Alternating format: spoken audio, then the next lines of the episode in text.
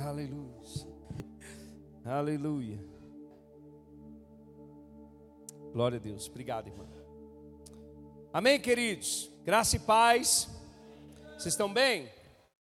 Então, hoje eu vou deixar os recados para depois que eu estou com fome da palavra. Amém? E a gente tem que vir sempre com, com esse desejo, amém? De se alimentar, de fome de Deus. Aleluia. Você tem que ter fome do Senhor. Amém? Fome de Deus, fome da presença. Jesus vai ser do tamanho da sua fome. Amém? Se você está sem fome, talvez você vai passar desapercebido. Mas se você tem fome, Ele está aqui para saciar você. Amém? Quero chamar o pastorzão aqui, o Herbert. Ele vai estar ministrando nessa noite. Nós estamos com uma série de mensagens sobre a obra da igreja. E nós verdadeiramente acreditamos, irmãos, que o que Deus está fazendo nessa terra, Ele está fazendo por intermédio da igreja dele, amém? Aleluias. É, e a necessidade, não, esse é seu. Ah, tá, entendi, você vai descer, né? então, queridos, se você está aqui nessa noite, você está num bom lugar, amém? Hoje eu disse lá no grupo lá que é o melhor dia da semana, o dia de cultuar a Deus. Amém? Então, fique com expectativas no seu coração em nome de Jesus. Amém. Glória a Deus. Graça e paz, irmãos.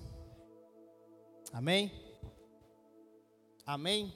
Amém. Irmãos, pastor me deu um desafio aqui de poder estar tá trazendo uma das novas matérias que a gente vai ter no discipulado para o culto de hoje. Então, nós vamos falar nós vamos ter uma matéria que vai se chamar Autoridade das Escrituras. Amém? Você crê nas Escrituras? Amém. Você crê nas Escrituras? Amém. Amém. Irmãos, e esse tema você vai perceber que é um tema muito oportuno, é um tema muito importante, porque a palavra de Deus é nossa autoridade. A palavra de Deus é quem fala conosco. A palavra de Deus é quem nos direciona. Você que é casado, por exemplo, você que é casada, ou você já deve ter falado com algum irmão, alguma irmã que estava reclamando da vida, das dificuldades, que não vai dar certo, que não vai acontecer, ou que tem alguém doente. E aí você já experimentou falar para ela um versículo da Bíblia, falar assim, olha, a palavra de Deus diz, por exemplo, que nada é impossível para Deus. O que que essa pessoa faz? Ela discute. Se a pessoa está reclamando de falta e você fala assim, não, a palavra de Deus diz que o Senhor é meu pastor e nada me faltará. Essa pessoa discute. Lá em casa, irmãos, quando eu estou reclamando, estou tô, tô lamuriando, e a Amanda vem com um versículo e fala assim: olha, a palavra de Deus diz assim, eu calo minha boca. Porque a palavra de Deus é autoridade sobre a nossa vida. E a palavra de Deus é o nosso ponto de convergência. Se eu quiser discutir com ela, eu tenho que discutir através da palavra de Deus. Se eu falar alguma coisa fora, eu saio perdendo. Está entendendo? como que crente vive. Então a palavra de Deus é nossa autoridade. Márcia já falou com você alguma palavra de, de ânimo, Walter, alguma vez, que você falou assim, cala a boca. É assim. Já passou. Adriano já falou com você e você falou assim, eu estou errado. Porque, irmãos, o crente que é crente, ele odeia estar em desobediência à palavra de Deus. Amém. Então, quando vem algum servo de Deus e fala assim, olha, a palavra de Deus fala assim, assim, assado, irmãos, quem é crente mesmo, cala a boca e fala assim: eu estou errado. E pronto. Por quê? A palavra de Deus é o nosso ponto de convergência. É o nosso ponto em que nós nos alinhamos e encontramos ali respostas, encontramos ali é, autoridade para a nossa vida. Olha, veja bem, abra sua Bíblia comigo em 2 Timóteo capítulo 3, versículo 16. Versículo que provavelmente você já sabe de cor. Mas vamos ler para nós iniciarmos nessa noite.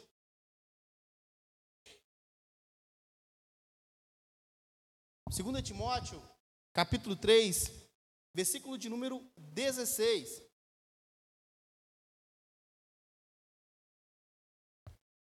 Segunda Timóteo 3:16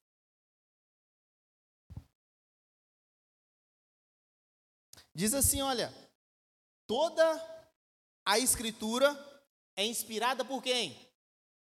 Toda a escritura é inspirada por quem? e é útil para o ensino, para a repreensão, para a correção e para a instrução da justiça. Repita comigo: toda a Escritura é inspirada por Deus. Você crê em toda a Escritura? Amém. Então, irmãos, veja bem, nosso ponto de início é aqui, não tem como nós falarmos da obra da igreja se nós não falarmos da autoridade das Escrituras. Por exemplo, se você for ver logo no início da igreja, o povo é cheio do Espírito Santo e logo eles são acusados de que eles estavam bêbados às nove horas da manhã. E o que que Pedro diz?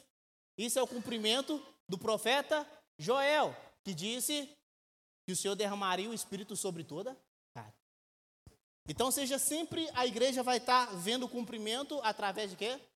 Das Escrituras. Mas veja bem, nem sempre foi assim. Desliga esse ventilador para mim, por gentileza. Nem sempre foi assim. Porque imagine bem, como que o povo de Israel iniciou então a sua jornada? É, Deus chamou um povo e em determinado momento Deus deu os dez mandamentos e deu a lei ao povo de Israel.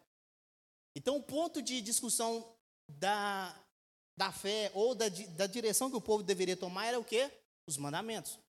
Ou a lei de Moisés. Então tudo que o povo iria resolver, eles iam lá e interpretavam através da lei de Moisés. É por isso que Jesus fala: quem vai julgar vocês é, é, é Moisés e os profetas. Porque aquele povo estava sempre direcionado a olhar como interpretação para suas atitudes, para a lei que eles carregavam, a palavra de Deus. E quando fala-se lei e os profetas, talvez você pense, é só, é só Moisés, é só os profetas. Não, aí inclui todo o Antigo Testamento. Então veja bem, se você fosse lembrar bem, você já ouviu falar da história de Balaão? Não é crente não. Balaão? Quem já viu, irmão? Levanta a mão, deixa eu ver. Amém. Balaão, irmãos, em algumas traduções, algumas versões vai chamar ele de agoureiro, outros vão chamar ele de profeta. Mas vamos trabalhar na hipótese que ele era um profeta. Ele é chamado para poder amaldiçoar o povo de Israel, porque o povo estava vindo, rompendo ganhando ter território. E qual que é a conversa de, de Balaão? Balaão diz o seguinte: olha, eu só vou falar a palavra que Deus colocar na minha boca. E quando ele tentava amaldiçoar, o que, que acontecia? Ele abençoava. E veja bem, mas ele deixou bem claro para o rei, para o rei daquele, daquele local, dizendo assim: olha, eu vou falar só o que Deus colocar na minha boca. Então, além, e entenda além, entre aspas, além da, da interpretação da lei ou das escrituras, o povo também tinha os profetas e os sacerdotes para poder ensinar e para poder falar aquilo que Deus estava direcionando eles a falar. Então, quando um profeta vinha falar, logo ele falava assim: Olha, Deus está falando isso, isso, isso, isso. E como é que ele terminava a frase? Assim diz o Senhor. Então, queria, por exemplo, saber se era Deus que estava falando, o profeta dizia: Assim diz o Senhor. Mas óbvio que você está pensando, e se chegar um Zé Ruela lá e falar assim, olha assim diz o Senhor. Deus deixou bem claro, por exemplo, em Deuteronômio, leia lá comigo, Deuteronômio, é, capítulo 18, versículo 18.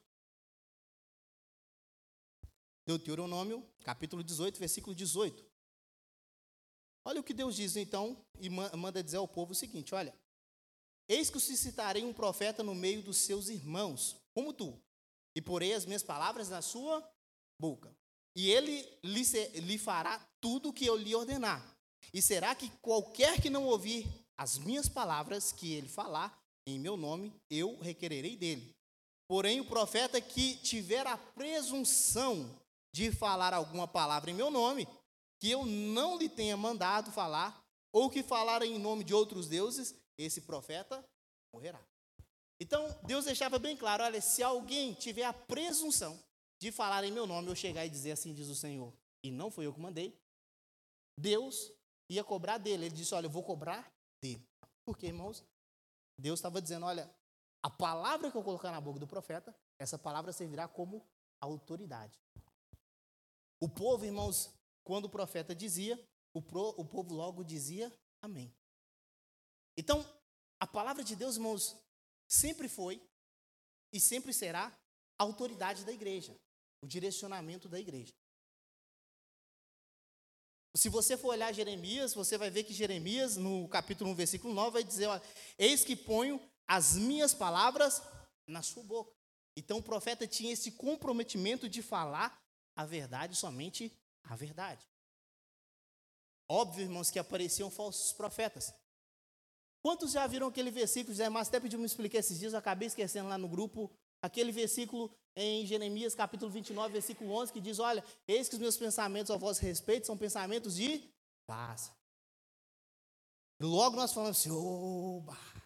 Mas veja bem, Deus ali, ele está dizendo para o povo o seguinte: o povo tinha acabado de ser levado para a Babilônia, e Deus fala para Jeremias: Jeremias, escreve uma carta ao povo, fala para o povo o seguinte: para eles multiplicarem, para eles terem filho, para eles crescerem e prosperarem aonde? Na Babilônia. E aí Deus diz o seguinte: a prosperidade de vocês depende da prosperidade da Babilônia. Deus então não estava dizendo uma palavra doce e suave, porque Deus estava dizendo para aquele povo: vocês têm que ficar na Babilônia quantos anos? 70 anos. Mas os falsos profetas, o que, que os falsos profetas diziam? Deus já vai tirar vocês daí. Fica tranquilo, Deus vai socorrer vocês.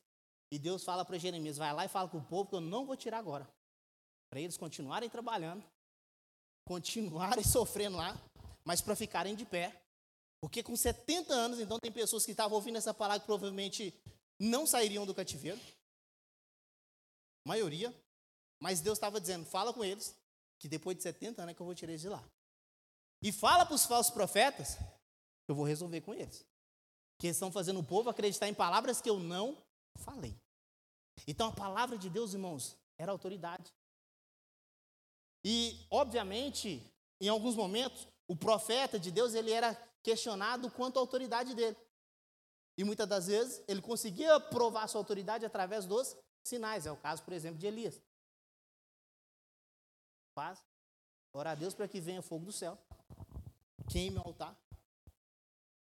Então, logo então, quando o profeta fosse dizer algo, o povo logo falava: Esse é o profeta de Deus. Então, irmãos, veja bem.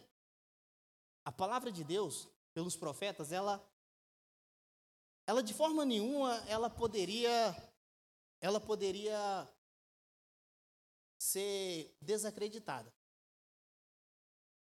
Porque Deus ele vai dizer basicamente o seguinte, olha, aquele que duvidar das palavras que eu estou te dando, que eu estou falando com você, está duvidando de mim ou do próprio Deus.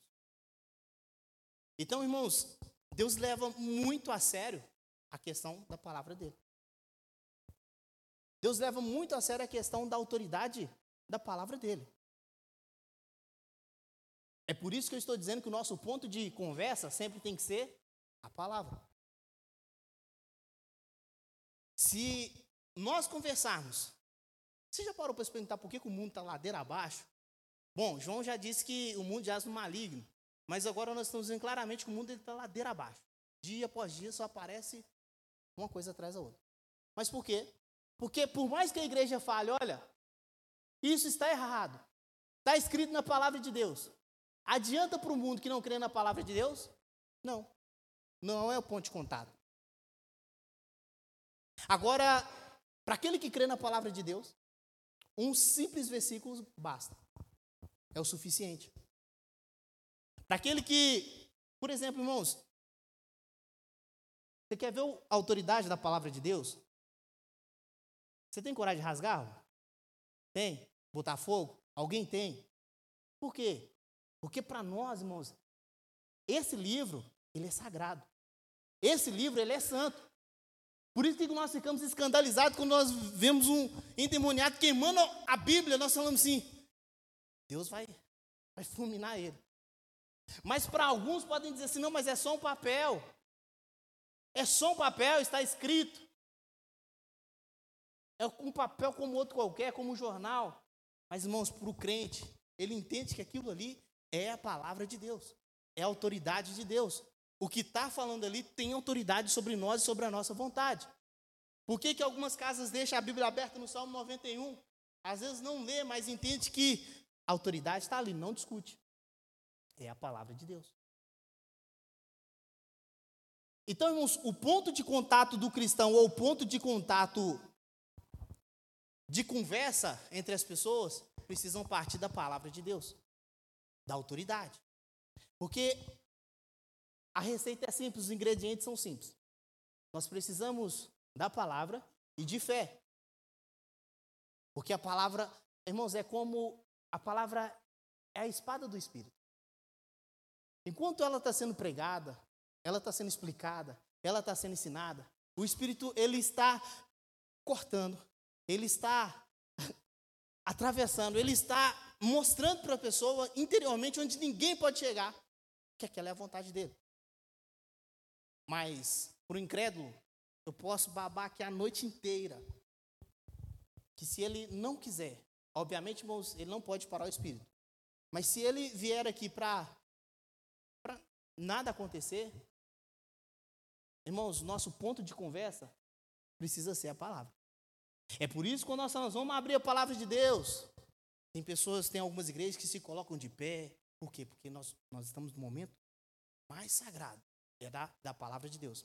Então veja bem, Deus, ele sempre diz que fala por meio dos profetas. Por exemplo, se a gente ler lá em 2 Reis 14, 25, depois eu posso compartilhar esse material com vocês, é o seguinte: também este restituiu os termos de Israel desde a entrada de Amate até o mar da planície, conforme a palavra do Senhor, Deus de Israel, o qual falara pelo ministério do seu servo Jonas.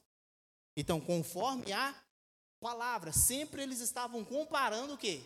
Conforme a palavra. Deus falou, Deus falou. Sempre estava sendo questionado a palavra. Então veja que não é algo novo, não é algo de hoje.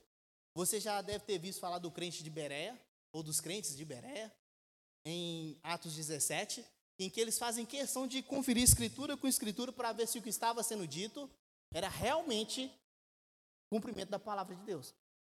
Logo, você pode pensar, mas imagine que são os apóstolos que estão pregando, ninguém precisava questionar isso. Mas, irmãos, o crente que é crente, ele sempre está ali batendo palavra por palavra para poder entender se é realmente a palavra de Deus está falando.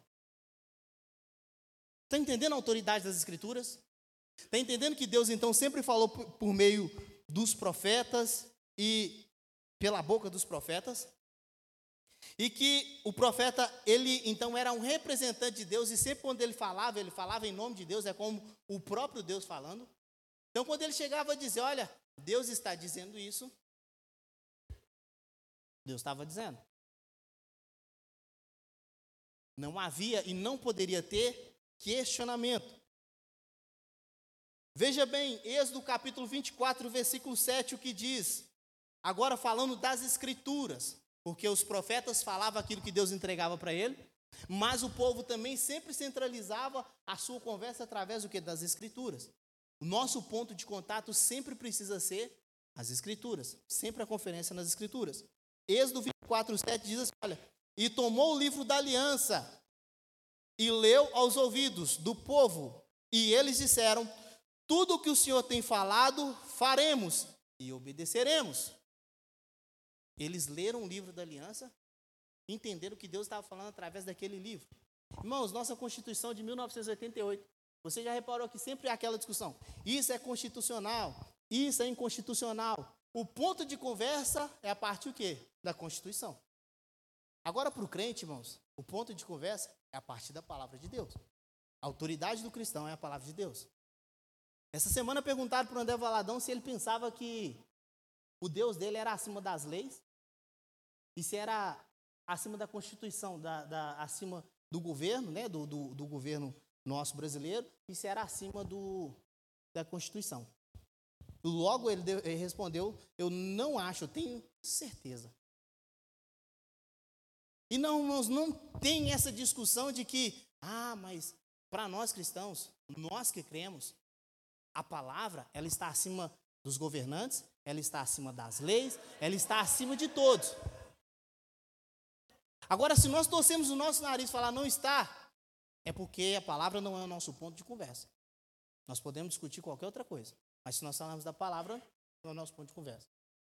Veja bem, imagine bem você já viu alguém reclamar que a igreja dele não prega a palavra? Alguém já ouviu alguém, algum coleguinha falando assim: olha, lá na minha igreja não prega a palavra, vai o irmão lá todo dia dar um testemunho, e testemunho, não prega. Alguém já teve essa reclamação?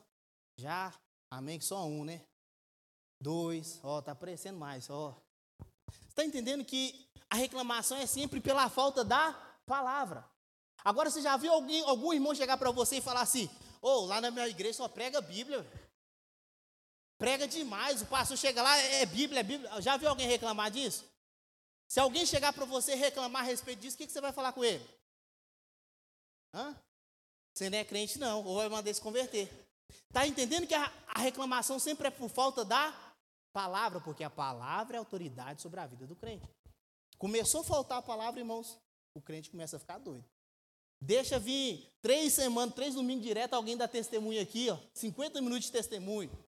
No terceiro você vai estar assim, é, tá faltando pregar a Bíblia, né? Tá faltando, né? Porque a nossa conversa parte o quê? Da palavra. Não é por experiência, não é por misticismo, é pela palavra. Se alguém chegar aqui, por exemplo, começar a contar que teve visão, visão, visão, visão, visão, visão, e você vai falar assim, ih, rapaz. E vai começar a conferir se está contando dizendo a palavra. Você vai falar, opa, mas peraí. Lá está dizendo isso, por quê? O nosso ponto de conversa é a palavra. E aqui vai um conselho para você que é, às vezes é orientado por Deus, por visão, por sonho, tá? Eu creio nisso. Para você que muitas das vezes fala assim, olha, Deus falou comigo. Irmãos, sempre ora e fala assim: olha, deixa eu achar esse ponto de conversão na palavra. Porque na hora que você falar, irmãos, olha, Deus falou comigo, porque está escrito assim, irmãos, os crentes vão pegar tudo junto com você, porque não tem, não tem discussão. Se os crentes entenderem que, peraí, é, é bíblico o que ela está falando, vai pegar junto com você. Mas se você chega falando, olha, eu tive, eu tive uma visão disso, disso, disso, eles vão falar amém, mas vai ficar logo pensando, e aí? É ou não é? Será que foi de barriga cheia ou não foi? Então, sempre que você tiver, irmãos, essa direção de Deus, vai lá, irmãos, busca na palavra e fala: olha, tá aqui, ó. Tá aqui. Nosso ponto de convergência, nosso ponto de conversa, nosso nivelamento é a palavra. Então, veja bem, Deus, ele falava então por meio das, das escrituras, o povo então, eles ouvindo as escrituras, a leitura das escrituras, todo o povo então falou: olha, nós vamos fazer assim, nós vamos obedecer assim. Se você ler depois em, em Deuteronômio 27, 21, diz assim: olha, maldito aquele que deitar com o animal. Amém. Mas olha, a parte B diz assim: olha, e todo o povo dirá amém. Porque a palavra que estava escrita ali era o ponto de concordância e todo mundo vai dizer amém. Vocês lembram quando Neemias, ele vem, vem com o povo e reconstrói os muros.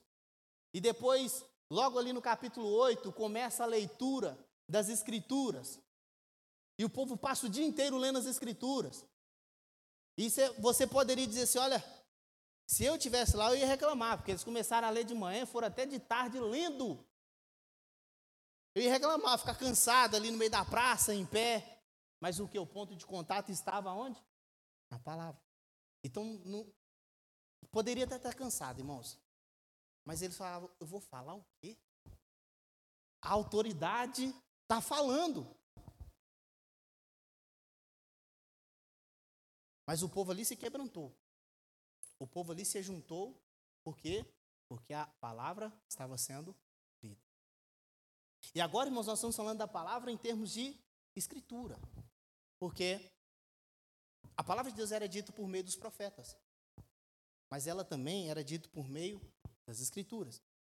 Imagine você num tempo em que talvez o povo não tivesse uma certa, uma certa orientação quanto a alguns assuntos. Deus então levantava o profeta para poder orientar, direcionar e falar. Mas depois de um tempo, obviamente, Deus deixou algumas coisas escritas. E o profeta poderia vir falando: olha, Assim como eu falei através do profeta, mas sempre agora o ponto de conversa era o quê? As escrituras. Então não tem como falar de igreja, irmão, se nós não falarmos da escritura. A, a igreja, ela não cresceu sem as escrituras. Por isso nós precisamos sempre lembrar do que está escrito em 2 Timóteo. Toda a escritura é divinamente inspirada por Deus. Ela é de Deus. E talvez você pode pensar, mas e a história de Adão, é verdade ou mentira? É uma alegoria ou não? É verdade. Porque Paulo fala sobre o primeiro Adão e sobre o segundo Adão. Então não é mentira. Mas e a história de Jonas? Tem como um homem sobreviver três dias no vento do grande, do grande peixe? Aquilo lá é alegoria. Mas Jesus disse: olha, assim como o profeta Jonas passou três dias e três noites. Está vendo que o ponto de conversa é o quê? As escrituras, a palavra. Então sempre o próprio, inclusive o próprio Jesus o tempo todo vai falar para pro, pro, os ouvintes, para os fariseus. As escrituras falam de mim. Se vocês acreditassem em Moisés, como vocês falam, vocês acreditariam em mim, porque elas falam de mim.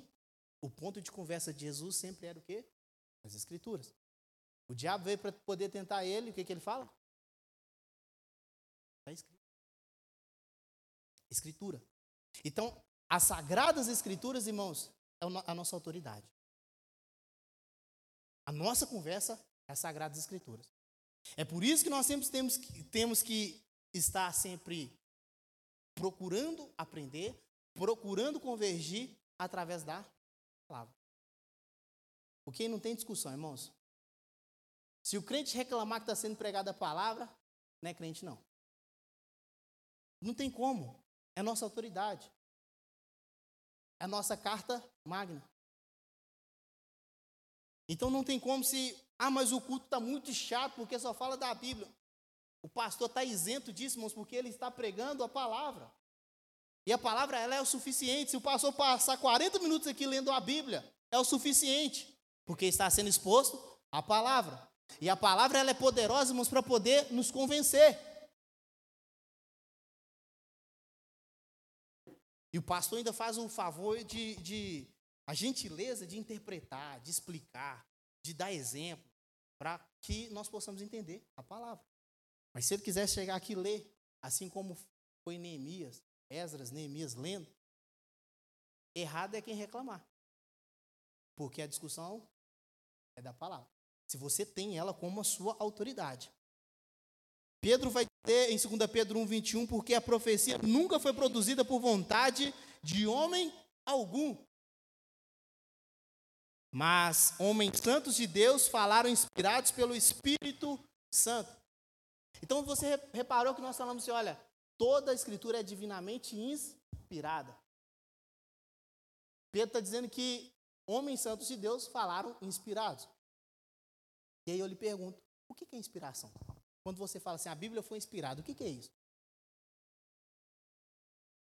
Eu sei que tem uma quantidade enorme de pessoas que pensa que Deus falou para João, falou, João, senta aí, vou te falar algumas coisas, você vai escrevendo. E João foi escrevendo. Evangelho de João, foi escrevendo 1 João, 2 João, 3 João e Apocalipse. Palavra por palavra. Mas isso não é verdade.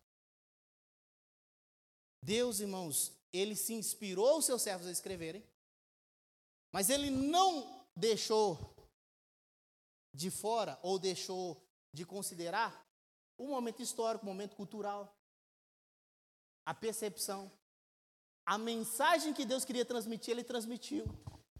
Isso é inspiração da palavra de Deus. Para você que pensa que foi tudo psicografado, não foi. Porque veja bem, leia comigo lá em Lucas capítulo 1.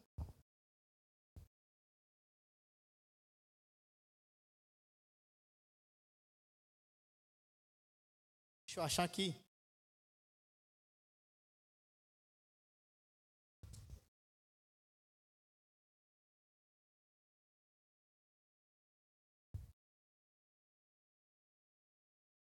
Lucas capítulo 1, versículo 1 diz assim: Olha, muitos já se dedicaram a elaborar um relato dos fatos que se cumpriram. Então, Lucas está dizendo: ó, muitas pessoas já tentaram elaborar um relato dos fatos que já se cumpriram entre nós, conforme nos foram transmitidos por aqueles que desde o início foram testemunhas oculares e servos da palavra. Eu mesmo investiguei, opa, tudo cuidadosamente, desde o começo, e decidi escrever-te um relato ordenado, ó excelentíssimo Teófilo, para que tenhas a certeza das coisas que te foram ensinadas. Então, Lucas está dizendo, ó, gente, ou Teófilo, excelentíssimo Teófilo, e há uma discussão quanto a isso, mas eu, veja bem, eu pesquisei, eu perguntei, eu fui atrás, eu perguntei se foi assim mesmo, eu tirei prova. Você está entendendo que aqui é um papel de um historiador?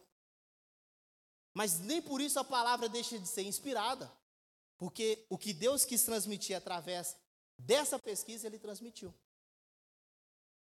Então Deus ele foi direcionando. Mas esse homem, ele foi na porta de alguém e bateu aqui. Você ouviu falar sobre Jesus? Você andou com ele? O que, que ele fez? O que, que ele falou? Me conta esse caso aqui. Três pessoas falaram a mesma coisa e ele, ó.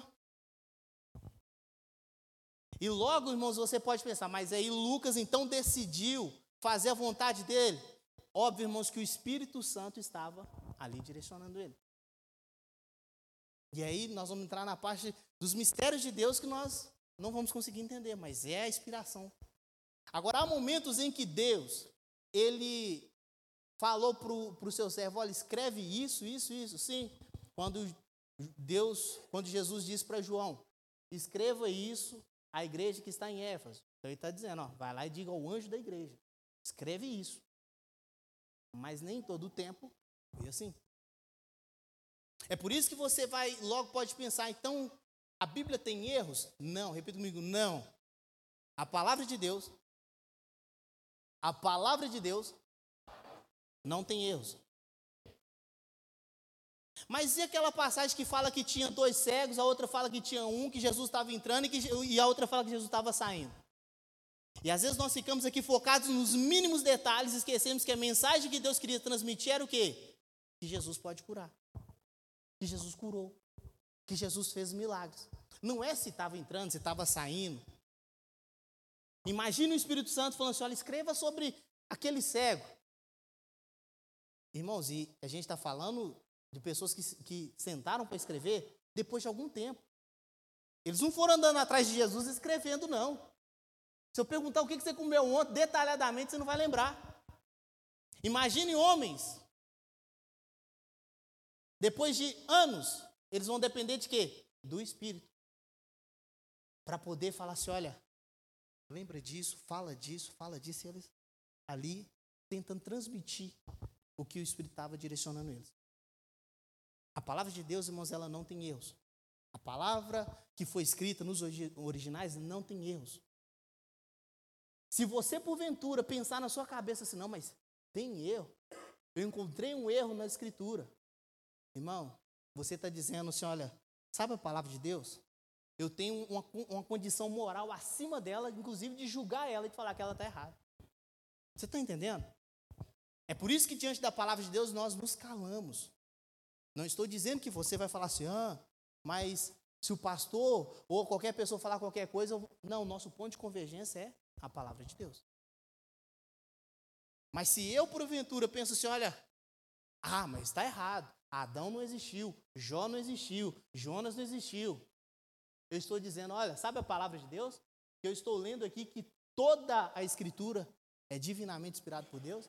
Eu estou dizendo, eu estou um pouco acima. Eu tenho condições de julgar, eu sou mais sábio do que ela.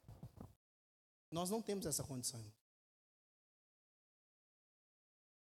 Outra coisa, se passar na minha mente a, a hipótese de que a palavra de Deus tem erros, logo eu me sinto no direito de não confiar em toda a Escritura e não confiar em Deus. Por que, que eu vou confiar em um Deus que, que mente? Mas só que a palavra de Deus diz que Deus não mente. Que é impossível que Deus minta. Então, ou seja, se passar isso, porventura eu falar assim, ah, mas está errado. Está errado. Se eu chegar nesse ponto, irmãos, eu estou dizendo, olha, eu tenho condições agora de dizer, olha, eu não confio em toda a palavra de Deus. Eu não confio em Deus. João 17, 17. Alguém pode ler, por favor? João 17, 17. Ou abrir. Pode abrir aí. A gente lê junto. João 17, 17. Jesus orando. Jesus diz o seguinte: olha, santifica-os na verdade, a tua palavra é. A tua palavra é a verdade. E muitas pessoas vão pensar assim: ah, mas sabe essa Bíblia aqui? Ela contém a palavra de Deus. contém. E está errado, irmãos. Ela não contém a palavra de Deus. Ela é a palavra de Deus. Toda a escritura é divinamente inspirada por Deus, é toda. De A a Z. De Gênesis a Apocalipse. Mas, e cantares? Fala uns negócios meio estranhos. Caixa de uva, taça de vinho. E cantares é inspirado por Deus? É. Toda a escritura é inspirada por Deus. Mas e Esther?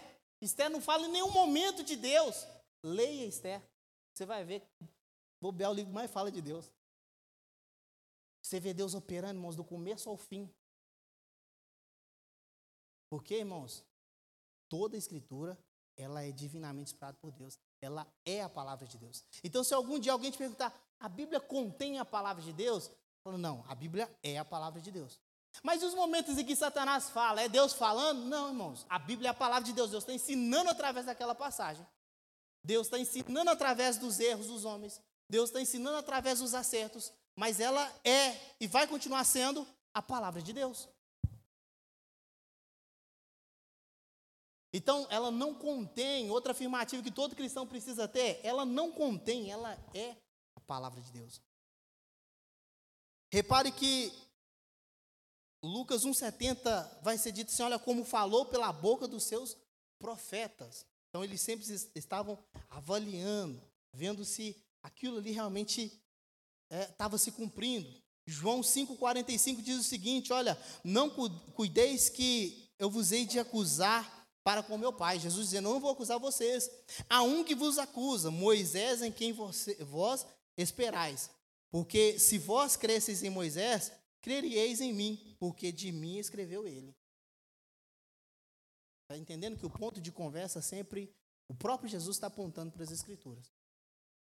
O próprio Jesus estava dizendo: ó, vamos olhar para as Escrituras. E aí nós vamos conversar com o crente, o crente, ele fala que crê em Deus. Mas ele não se ele não se sustenta através das escrituras.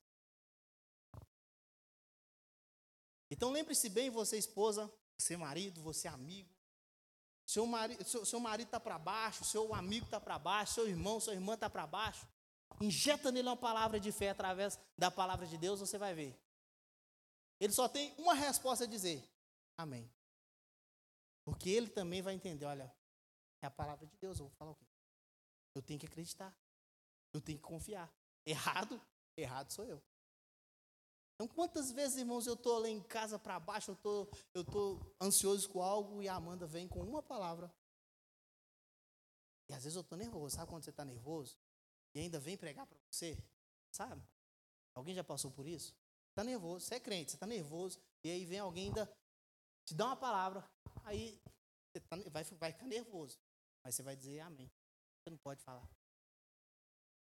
Porque a autoridade está sendo declarada. Então, ouse conversar inspirado, direcionado pela palavra de Deus. Ouse falar pela manhã e ler um versículo da palavra de Deus na sua casa. Ouse ensinar, ouse falar, porque ela é o nosso ponto de convergência, ela é o nosso ponto de nivelamento. É aqui, irmãos, que se uma criança chegar para um pastor e falar: Olha, você está errado, porque na palavra de Deus está dizendo assim, provavelmente, se o pastor ele, ele sentir a flechada no peito, ele vai dizer amém. Ele vai, na hora, ele vai falar assim: Amém.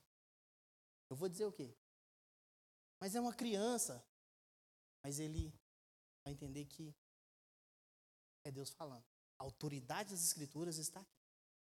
Jesus, irmãos, quando você vê aquela passagem que ele fica para trás, com 12 anos, e ele está lá ensinando as escrituras, explicando as escrituras com 12 anos, por que, que homens mais velhos, mais sábios, mais experientes, estavam em silêncio, ouvindo uma criança falar? Porque estava falando das escrituras. Você está entendendo que não tem idade aí? Não tem experiência aí? Se está sendo ditas as escrituras, até uma criança, irmão, ela pode ser usada por Deus e fazer o homem mais sábio se silenciar por causa das escrituras. Veja bem, Romanos capítulo 1, versículo 2, diz assim: olha, o qual antes prometeu pelos seus profetas nas santas escrituras. Você está entendendo então que a questão é escritura, grafia, é o que foi escrito. É aqui que nós tiramos prova e falamos assim: olha, tá vendo aqui? Ontem mesmo eu, eu, eu aluguei um apartamento na cabeça do Marquinhos. Coisa boba. Alguém perguntou aqui sobre quantos animais. Eu falar, Marquinhos? Não, né? Melhor falar, não, né? Os irmãos vão ficar tudo doido, não vai? Irmãos, perguntaram aqui quantos animais. Aí eu falei assim, ô Marquinhos, se eu falar que você que teve animais que foi sete casais. Aí eu mostrei para ele. Aí, aí o Marquinhos, não, eu vou ter que conferir isso lá em casa. Eu não sei se você foi embora preocupado com isso. Mas você está entendendo que o nosso ponto de discussão é a palavra de Deus? E que se eu estiver fazendo a interpretação errada, ele vai chegar em mim e vai me corrigir. E você também tem esse direito de me corrigir? Antes que você fique desesperado, é Gênesis 7, versículo 2, viu? Depois você lê lá com calma. Bom. Mas veja bem, o ponto de discussão então é a palavra de Deus. Se você tiver, irmãos, essa presteza com a palavra de Deus, sempre você vai você vai estar ensinando, vai estar instruindo, vai estar direcionando as pessoas sempre através da palavra de Deus. Veja bem que 1 Coríntios 9, 8 diz assim: Olha, digo eu isso segundo os homens, ou não diz a lei também o mesmo? Porque na lei de Moisés está escrito. Então, ou seja, Paulo vai confrontar agora os irmãos, mas ele está apontando para quê? Para as escrituras. Está escrito, ele está falando, está escrito. Quer conferir? Confere lá. Veja bem, Outra coisa, 2 Pedro 3, 15 e 16 diz assim: Olha, e tende por salvação a longanimidade do nosso Senhor, como também o nosso amado irmão Paulo vos escreveu segundo a sabedoria que lhe foi dada. Como também o nosso amado irmão Paulo vos escreveu segundo a sabedoria que lhe foi dada. Isso é Pedro falando de Paulo. Falando disto, como em todas as suas epístolas, entre as quais há pontos difíceis de entender que os indoutos inconstantes tossem igualmente as outras escrituras para a sua própria perdição. Você está entendendo que Pedro está dizendo assim: olha, as epístolas de Paulo, elas estão equiparadas às outras escrituras. Quais escrituras? Do Antigo Testamento. Ele está dizendo, as, as epístolas de Paulo também são inspiradas por Deus. Antes que alguém diga, não, mas então a gente está falando de escritura do Antigo Testamento? Não é somente. Veja que os próprios apóstolos vão entender que o que Deus estava dizendo para eles e mandando eles falarem para a igreja era mandamento. 1 Coríntios 14, 37 diz: Olha, se alguém cuida ser profeta ou espiritual, reconheça que as coisas que vos escrevo são mandamentos do Senhor. Reconheça isso. 1 Coríntios 7, 12. Mas aos outros digo eu, não, Senhor. Isso Paulo está falando sobre o caso em que a mulher descrente, ou a mulher crente, tem marido descrente. Como que vai proceder? E quando ele diz, digo eu, não, Senhor, não que ele está sobrepondo ao Senhor. É porque o Senhor não tratou desse assunto. E logo ali, ele é direcionado por Deus, e ele está dizendo: Olha, estou dizendo porque o Senhor não chegou a falar desse assunto. Não tem nada, ou alguém falando sobre esse assunto, sobre o marido descrente. Então digo eu, não foi exatamente o Senhor que disse isso lá atrás ou deixou escrito, mas não quer dizer que o Senhor não estava não tava dizendo. E ele falou assim: olha, se a mulher tem marido descrente e ele consente ficar com ela, fique com ele. Porque pelo testemunho dela, ele pode ser salvo. Então está entendendo que os apóstolos, eles também são direcionados por Deus para poder trazer a palavra de Deus toda, toda a escritura é inspirada por Deus. E talvez você pode dizer, mas como assim? O que, que Jesus disse lá em, em João 14, 26? Que eu vou enviar o outro consolador e ele vos fará lembrar de todas as coisas que eu tenho ensinado. Então, se o Espírito Santo estava ali fazendo eles lembrar logo, nós estamos falando da palavra de Deus. Veja bem, 1 Coríntios 2,13, as quais também falamos, não com palavras de sabedoria humana ensina, mas com as que o Espírito Santo ensina, comparando as coisas espirituais com coisas espirituais. Então você está entendendo que esses homens, eles estavam dizendo, olha, nós estamos falar, falando inspirados pelo Espírito Santo. Nós estamos ensinando inspirados pelo Espírito Santo.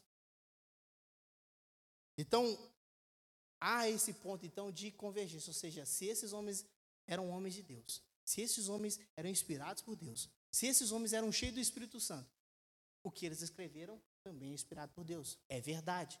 E toda a palavra de Deus é, é a verdade. E como que a gente sabe disso? Como que eu cheguei a esse ponto de me submeter à palavra de Deus e me calar diante dela? Jesus, ele disse, lá em João, capítulo 10, versículo 27. Quem pode ler, por favor? João 10, 27. Por que, que é que eu, eu, eu, quando eu leio a Escritura, eu só tenho uma coisa a dizer, amém, e me silenciar e entender que Deus ele está falando, corrigindo, direcionando. João 10, 27. Quem pode ler, por favor? As minhas, as minhas ovelhas ouvem a minha voz e eu as conheço. Então, quando. Oi? E quando eu estou lendo a palavra de Deus, logo eu estou entendendo que o meu pastor está falando comigo. Quando eu estou lendo a palavra de Deus, eu estou entendendo que o meu pastor está falando comigo. Eu estou ouvindo a voz do meu pastor porque eu conheço a voz dele. É por isso que quando ele fala e eu sinto aquela, aquela flechada no peito, eu falo: Amém, Senhor. Amém, Senhor. Amém, Senhor. Que assim seja. E nem sempre as palavras que nós vamos ouvir são palavras que vai falar assim: seu problema vai ser resolvido daqui a pouco ou amanhã. Talvez você vá ouvir palavras falando para você assim: persevera, fica firme, continue. Tempos difíceis virão. Eu venci o mundo. Vocês estão entendendo? Mas só que por que, que, eu, me, por que, que eu aceito essa palavra de bom grado, meu coração se alegra? Porque eu escutei a voz do meu pastor falando isso. Eu conheço a voz dele, eu sei que é ele que está falando comigo. Então, se você ouve uma palavra dizendo: olha, seja forte e corajoso. E você fala assim: Amém, Amém. Isso é o seu pastor falando com você. Obviamente, algumas pessoas vão passar batido, não vão perceber isso, mas outros vão falar: Amém. Eu estava precisando, eu precisando lembrar dessa palavra. Por quê? Nosso ponto de conversa é a palavra e eu conheço a voz do meu pastor. Veja bem, eu já disse aqui que nós não podemos duvidar das Escrituras. Eu já disse aqui que Deus ele não pode mentir, então toda a palavra de Deus é verdadeira. Toda a palavra de Deus é a verdade. E por que que então a palavra de Deus? E a pergunta que eu queria fazer para você é se a palavra de Deus ela pode entrar em alguns assuntos particulares. Por exemplo, Será, será que a palavra de Deus só pode falar da fé? Só pode falar de coisas de fé? E aí, quando você for questionado quanto a isso, lembre-se, a palavra de Deus ela pode falar daquilo que ela falou. Se ela falou de sexo, ela falou de sexo. Ela pode falar de sexo. Se ela falou de política, ela pode falar de política. Se ela falou de erro, ela pode falar de erro. Ela pode. Ela não necessariamente, a Bíblia não trata necessariamente só de fé trata de finanças, ela trata de oferta, ela trata de dízimo, ela trata de é, é, submeter as autoridades do mundo. Você está entendendo? Se ela trata desse assunto, é porque ela está apta a falar desses assuntos. Ah, mas Um livro de dois mil anos atrás, ou mais de dois mil anos, pode falar desse assunto? Pode. Porque Jesus disse: Olha, santifica-os na tua verdade, a tua palavra é a verdade. Ela pode. Ela é o nosso padrão moral. Ela é o nosso padrão de vida. Ah, mas e o mundo lá fora? O ponto de convergência do mundo não é a Escritura. Se fosse, nós iríamos pregar e todos iriam dizer amém. Mas não é. As coisas de Deus são loucuras para o mundo. Irmãos, eu tinha mais algumas coisas a dizer aqui, mas eu queria ler um versículo agora, para a gente entender na prática o que, que seria esse ponto de convergência. E aí eu vou finalizar com esse texto, em Atos capítulo 8. Desculpe,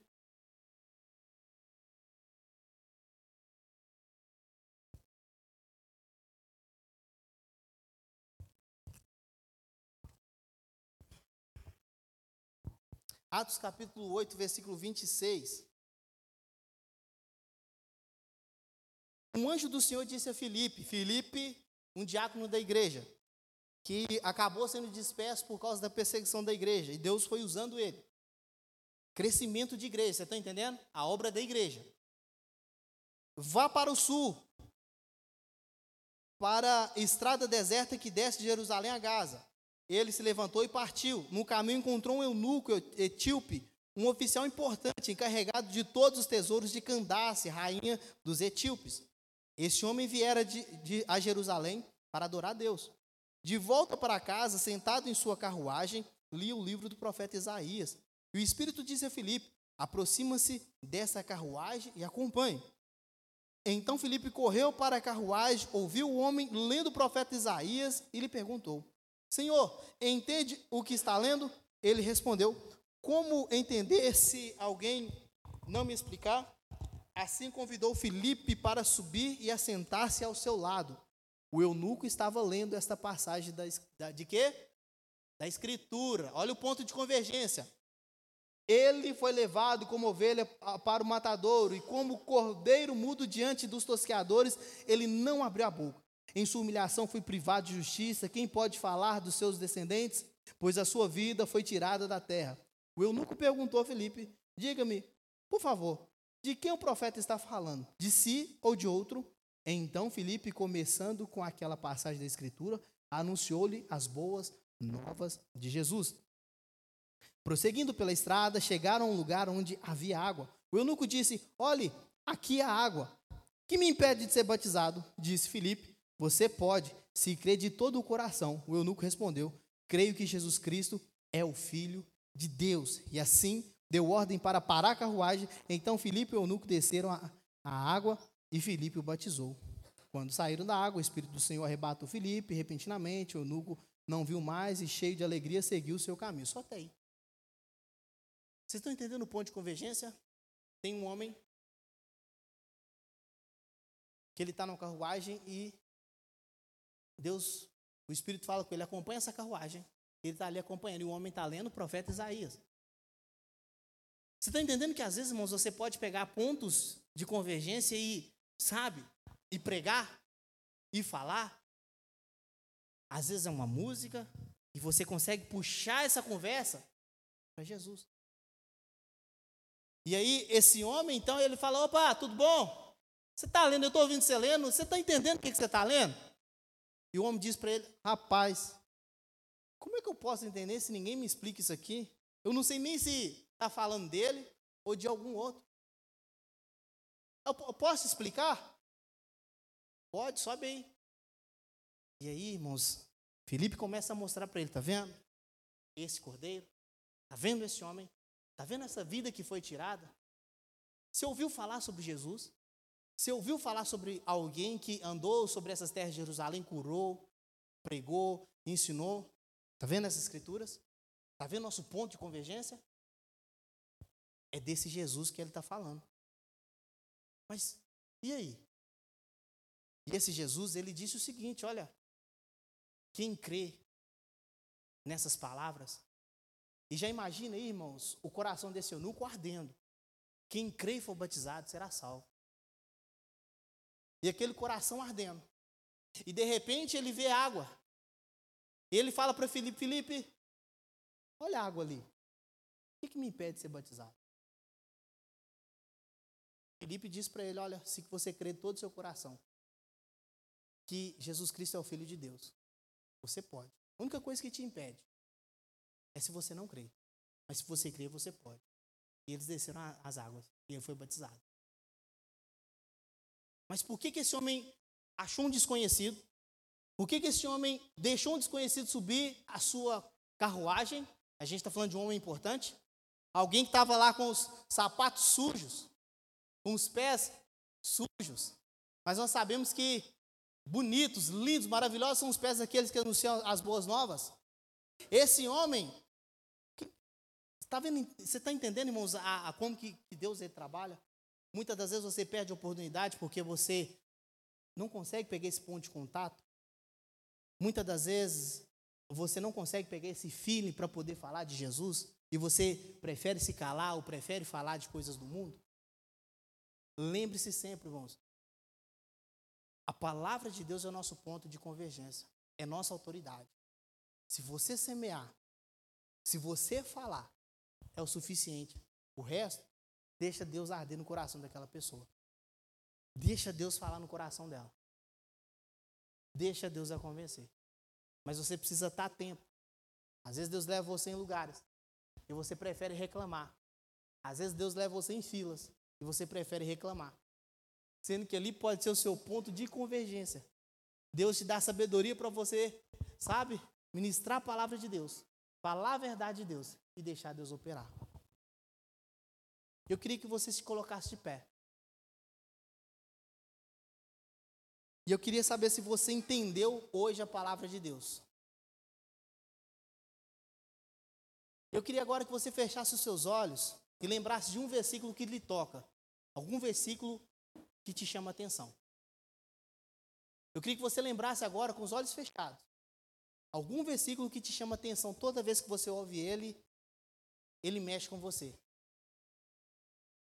Você tem coragem agora de falar esse versículo com seus lábios, com, com os olhos fechados? Você tem coragem de falar esse versículo com seus lábios? Você tem coragem de falar com a sua boca? Então fala. Então fala. Esse é o nosso ponto de convergência. Deus está falando com você através da sua boca hoje. Deus está te encorajando através da sua boca. Então fala. Seja encorajado. A palavra de Deus é o nosso ponto de convergência, é nossa autoridade. E o que, que me faz crer que essa palavra que eu estou falando agora é a palavra de Deus, é Deus falando comigo? As suas ovelhas conhecem a sua voz. Você sabe se Deus está falando com você agora ou não.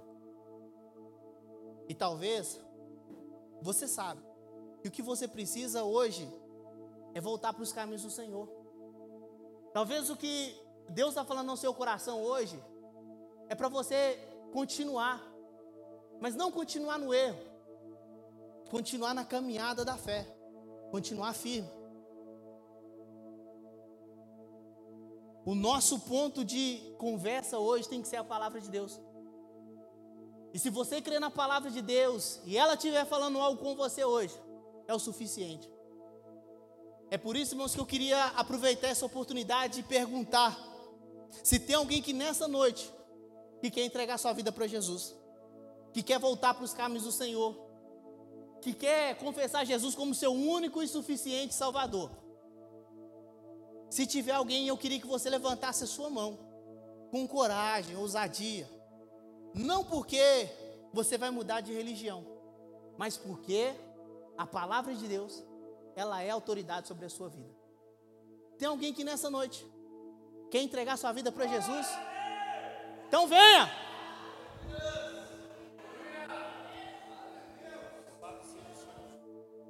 Venha, meu irmão. Você está entendendo, irmãos, o poder? Você está entendendo o poder da palavra de Deus? Tem mais alguém que nessa noite quer entregar sua vida para Jesus? Tem mais alguém que nessa noite quer tomar uma decisão na sua vida e dizer: Olha, Senhor, o que o Senhor falou aqui hoje é verdade, e eu só posso dizer amém e aceitar. Tem mais alguém? Não tem. Nós vamos orar então. Eu queria que. Dudu, venha. Glória a Deus. Irmãos, vem. Glória a Deus. Você está entendendo, irmãos, o poder da palavra de Deus? Como é que você chama, irmão? Marcos. Você está entregando sua vida para Jesus? Precisando. Fazendo a hora. Amém. Então diga assim comigo, Marcos. Senhor Jesus, Senhor Jesus, nessa noite nessa noite, eu ouvi a sua palavra, eu ouvi sua palavra. somente sua palavra. Somente sua palavra. E eu criei Eu creio. no seu nome. No seu nome. Peço ao Senhor, Peço, Senhor, perdoa os meus pecados. perdoa meus pecados. Escreve, os meu, escreve o meu nome Escreve meu nome no livro da vida. no livro da vida. Senhor Jesus, Senhor Jesus, eu creio em Ti eu creio em Ti como meu único como meu único e e suficiente suficiente Salvador. Salvador.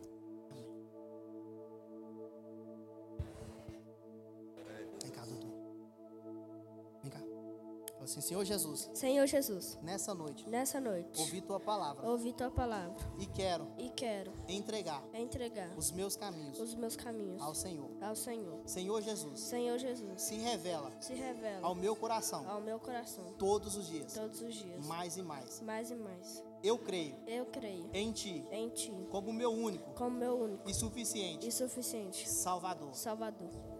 Estenda suas mãos para cá. Pai, nós agradecemos. Nós te agradecemos. E pedimos ao Senhor, Deus, que a tua luz brilhe ao coração dos meus irmãos. Sim, Pai, que a tua luz ilumine sobre toda a treva, Pai.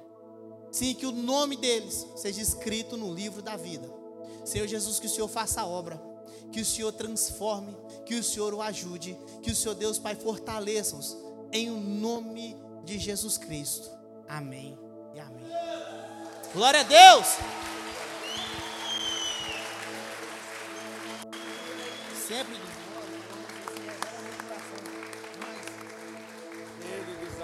Amém?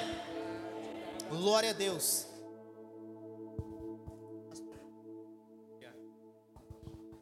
Aleluia! Glória a Deus! Você se alegra? Querido, a palavra de Deus é o poder de Deus, amém? Por isso que Paulo diz: Eu não me envergonho do Evangelho, pois ele é o poder de Deus para a salvação de todo aquele que crê. Amém? Aleluia. O homem natural não consegue discernir as coisas de Deus, por isso que é necessário nascer de novo. Amém? Tem que nascer de novo. Aleluia. E é isso que a palavra de Deus faz. Transforma a nossa natureza. Nos faz nascer da água e do espírito. Amém? Glória a Deus, irmão Marcos. Nos colocamos à sua disposição como igreja para poder auxiliar. Amém? Glória a Deus. Antes de nós encerrarmos o nosso culto nessa noite,